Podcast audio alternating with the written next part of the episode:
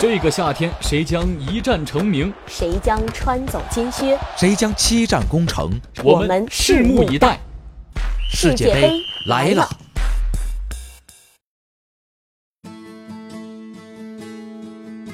这里是新华 FM 世界杯特辑。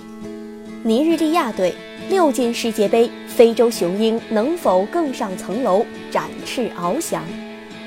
自1994年首次杀入世界杯决赛圈至今，非洲雄鹰尼日利亚只缺席了2006年德国世界杯，拥有着堪称非洲各队在世界杯上最稳定的表现。俄罗斯之下，他们能否突破稳定的瓶颈，逆风展翅，更上层楼呢？青年军尼日利亚队拥有一群闪耀瞩目的先辈，1994年美国世界杯上初出茅庐便一鸣惊人。小组赛两胜一负，以小组第一名的成绩出现。八分之一决赛中，尼日利亚队几乎全场领先罗伯特巴乔领衔的意大利队，可惜最后被忧郁王子的两粒进球终结了首次世界杯之旅。本次世界杯预选赛，尼日利亚队一骑绝尘，以四胜两平的成绩锁定小组第一，提前一轮从阿尔及利亚、喀麦隆等强敌环伺的死亡之组突围。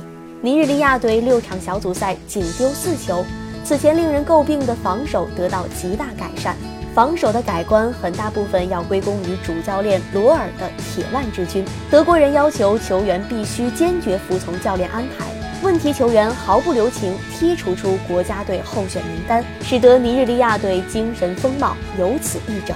此外，罗尔要求每名队员都必须参与防守，甚至是进攻球员也需要在前场展开更多的就地反抢，这一定程度上弥补了球队后防线薄弱的问题。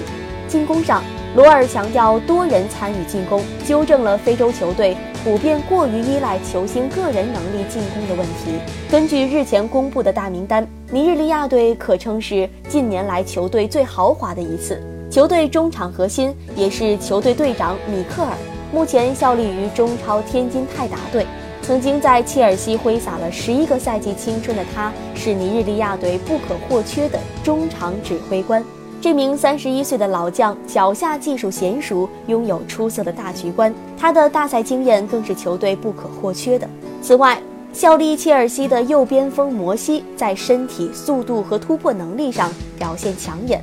莱斯特城新星恩迪迪在过去的英超赛季已经证明自己的价值，出众的争顶和阅读比赛能力使他成为尼日利亚队后防线上的大闸。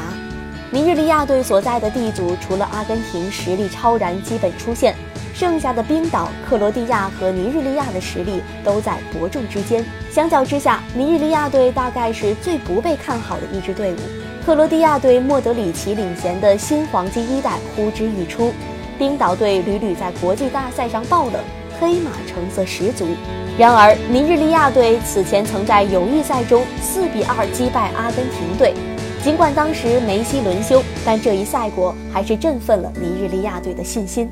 如果世界杯赛上他们还能从阿根廷队身上取分，那么离实现更上层楼、展翅高飞的目标也就不远了吧。